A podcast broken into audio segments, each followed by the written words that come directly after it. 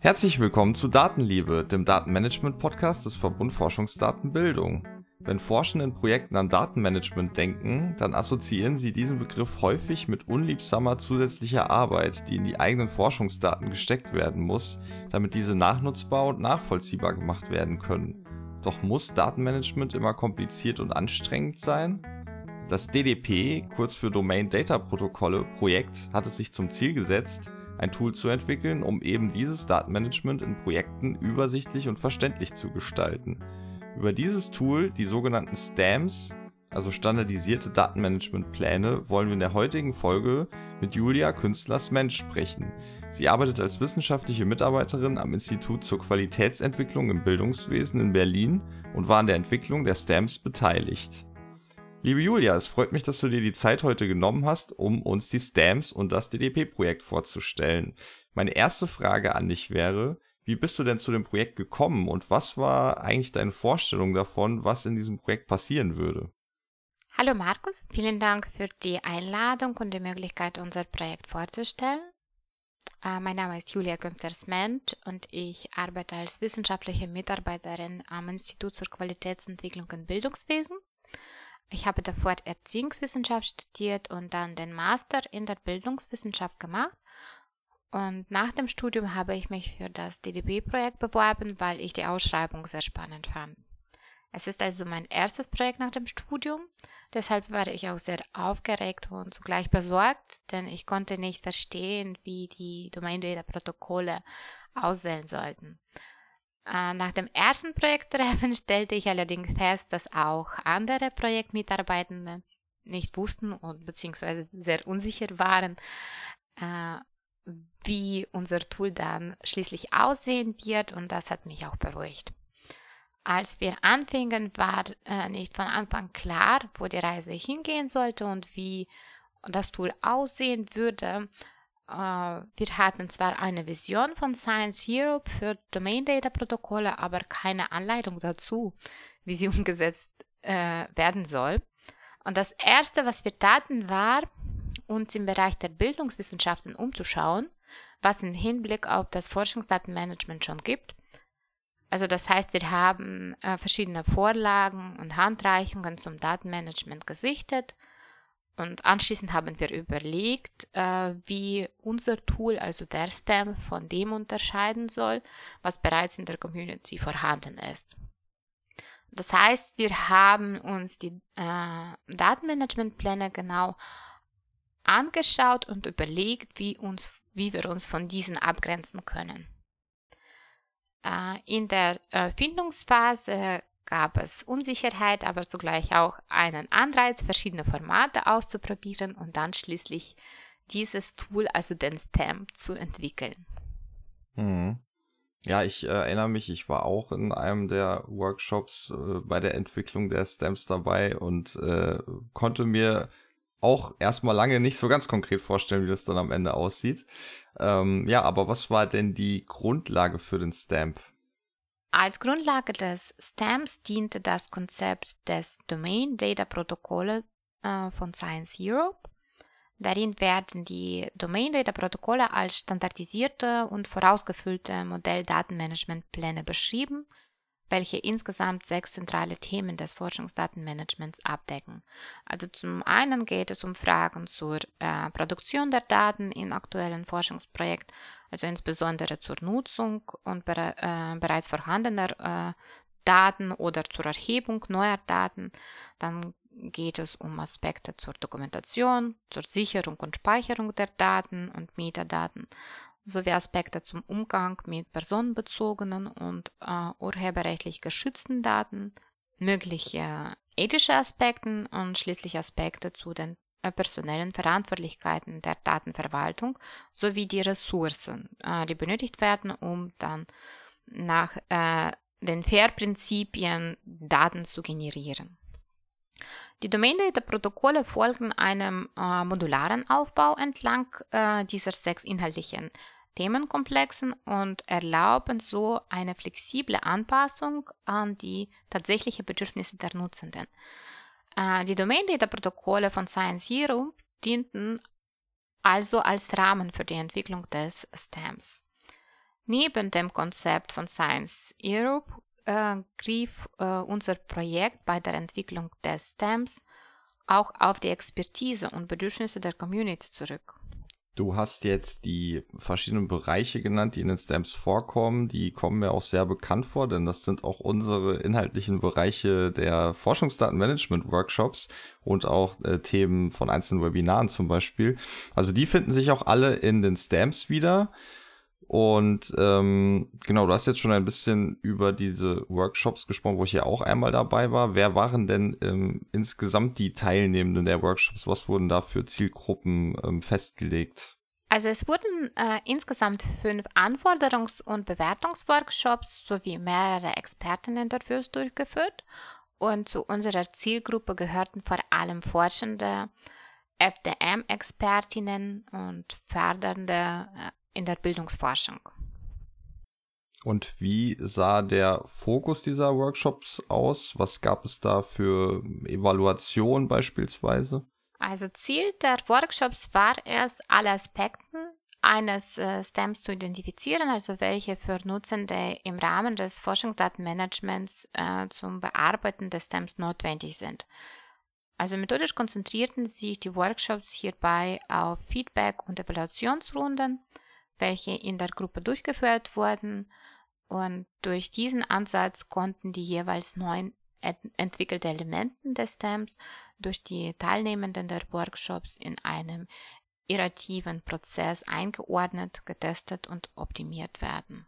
Wie sah denn das Feedback der Community so aus und wie seid ihr mit diesem Feedback, also sowohl negativem als auch positivem, dann umgegangen? Also das Feedback war sehr heterogen, also von funktioniert gar nicht, bis das ist äh, das beste Tool aller Zeiten.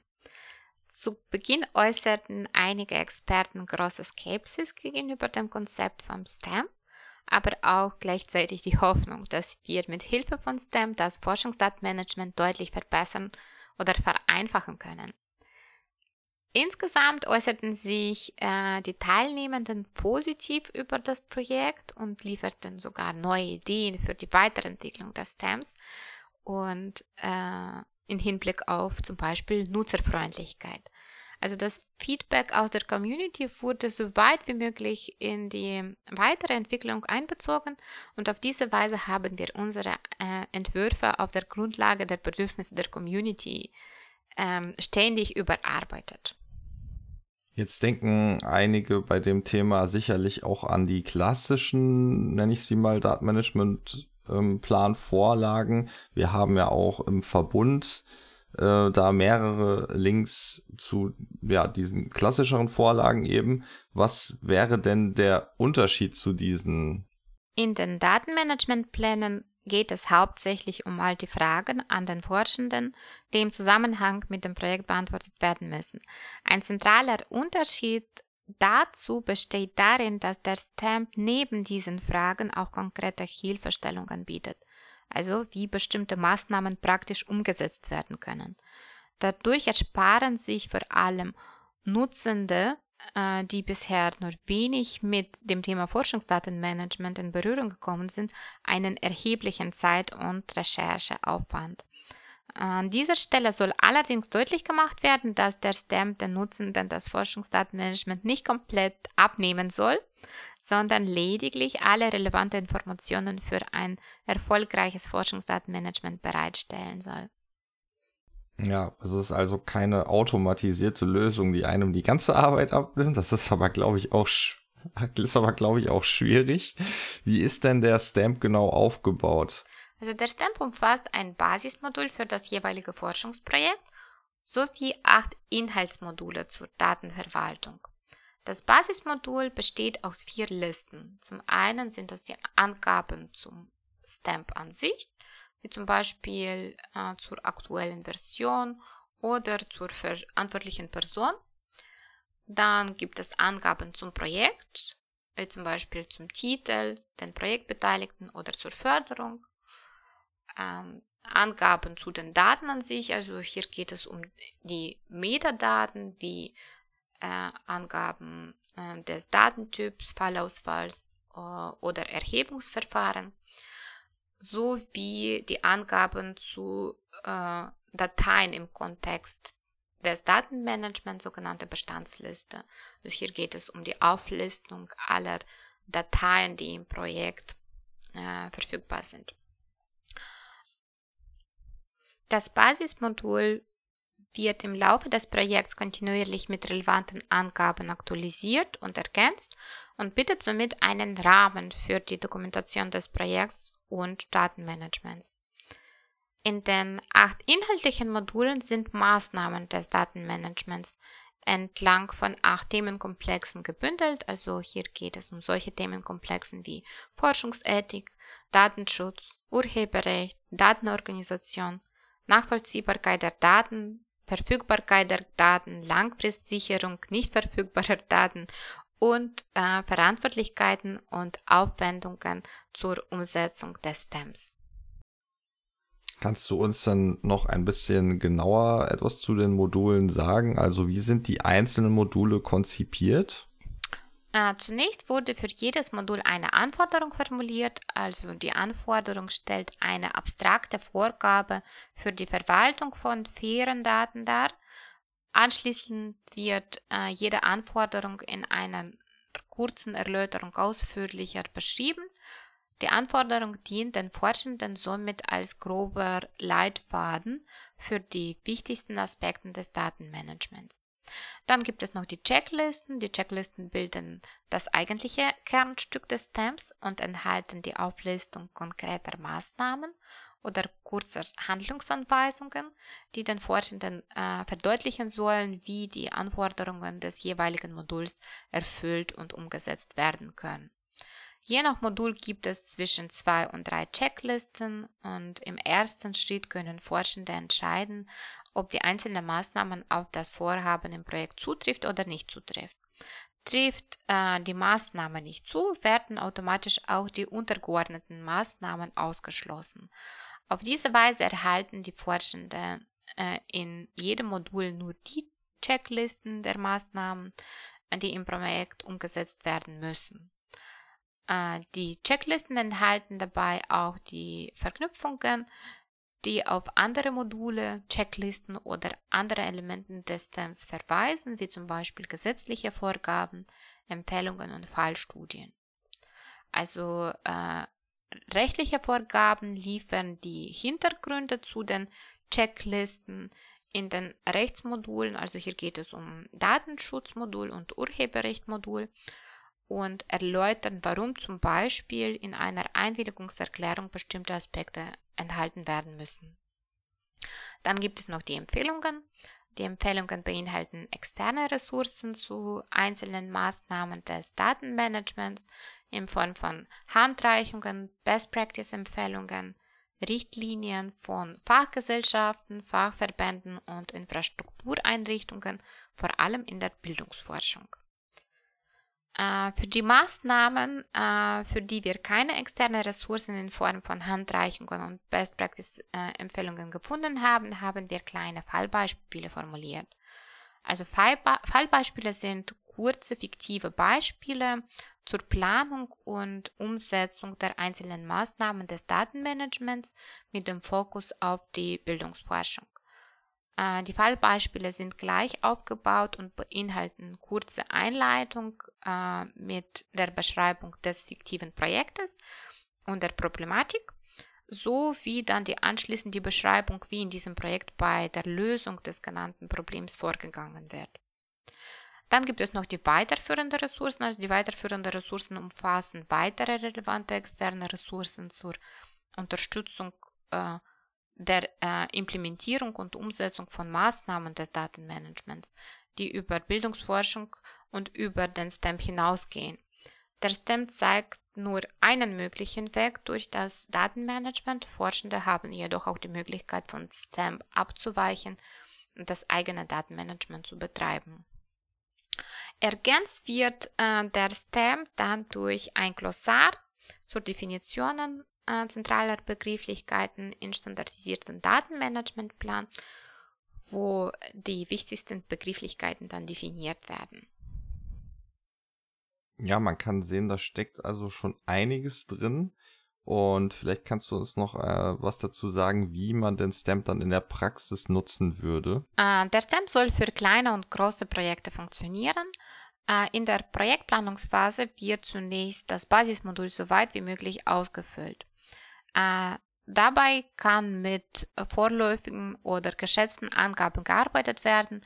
Die Checklisten der acht inhaltlichen Modulen werden in äh, der Projektplanungsphase zunächst spezifiziert, das heißt auf das konkrete Projekt angepasst. Somit kann in äh, Projektanträgen der spezifizierte äh, Stamp als äh, Datenmanagementplan integriert werden. Im Projektverlauf wird das Basismodul ergänzt bzw. Angaben projektbegleitend aktualisiert. Äh, in den inhaltlichen Modulen wird zunächst die Spezifizierung der Checklisten kontrolliert und gegebenenfalls auch geändert. Und äh, die Umsetzung äh, einer Maßnahme wird schließlich in der jeweiligen Checkliste als berücksichtigt gekennzeichnet. In dieser Funktion kann der Stamp für Zwischenberichte, äh, zum Beispiel gegenüber äh, Mittelgebenden, verwendet werden. Am Ende des Projekts wird das Basismodul aktualisiert und bei Bedarf auch ergänzt. Und äh, die Informationen aus Basismodul liefern dann auch die notwendigen Metadaten, äh, um die Daten zu erfassen und im Rahmen der Bereitstellung über ein Repositorium oder Forschungsdatenzentrum zu beschreiben. Also ich denke, jetzt ist in deinen Ausführungen schon ganz gut rübergekommen, was die großen Stärken des Stamps sind, aber vielleicht versuchen wir jetzt nochmal gegen Ende die großen Vorteile des Stamps noch einmal zusammenzufassen. Also unmittelbare, das heißt von Beginn des Projekts äh, an, also wirksame Arbeitserleichterung, besteht vor allem darin, dass Forschende kein selbstständiges äh, Forschungsdatenmanagement im eigentlichen Sinne betreiben müssen. Der STAMP liefert äh, Ihnen konkrete Handlungsanweisungen zur Planung, Umsetzung und Dokumentation von Maßnahmen des Datenmanagements und äh, der Aufwand für eigene Recherche wird hierdurch auf ein Mindestmaß reduziert. Der Stamp ist weiterhin dynamisch konzipiert und kann durch die Spezifikationen in Checklisten an ein äh, bestimmtes Forschungsprojekt angepasst werden. Äh, der STEM kann auch in dem Sinne für äh, Projektanträge sowie Zwischen- und Abschlussberichte verwendet werden und schließlich bietet äh, er auch eine standardisierte Lösung für die Erfüllung der Nachweispflichten, wodurch der Aufwand für die äh, Berichterstattung erheblich reduziert wird. Und äh, schließlich unterstützt der STEM-Forschende auch über das konkrete Forschungsdatenmanagement im Projektmanagement allgemein und erleichtert die interne äh, Koordination innerhalb des Projekts. Ja, das fasst es doch nochmal äh, super zusammen, warum man den Stamp sinnvoll nutzen kann im eigenen Datenmanagement. Und jetzt noch die wichtigste Frage, wo ist der Stamp verfügbar?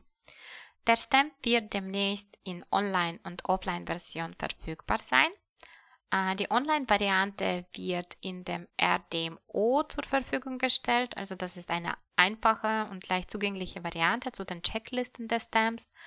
Und die Checklisten sind äh, im RDMO klar strukturiert und der Stamp lässt sich sehr einfach spezifizieren, indem die nicht zutreffenden Maßnahmen automatisch ausgeblendet werden. Dann gibt es noch eine Offline-Version und eine Offline-Variante des Stamps in Form einer interaktiven PDF-Datei wird demnächst vom Verbund äh, Forschungsdatenbildung zur Verfügung gestellt.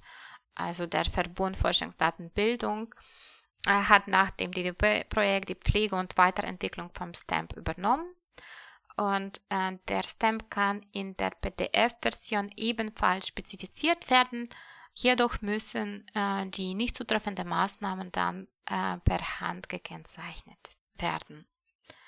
Äh, genau, also alle äh, weitere Ankündigungen und Informationen äh, zur Verfügbarkeit des Stamps in Online- und Offline-Varianten finden Sie auf der Webseite des äh, Verbunds Forschungsdatenbildung. Okay, und alle von dir genannten äh, Quellen, wo man den Stamp ähm, finden kann, werden wir natürlich in der Folgenbeschreibung verlinken. Und äh, nun bleibt mir nur noch zu sagen, vielen Dank für das Gespräch, liebe Julia. Vielen Dank nochmal für die Einladung.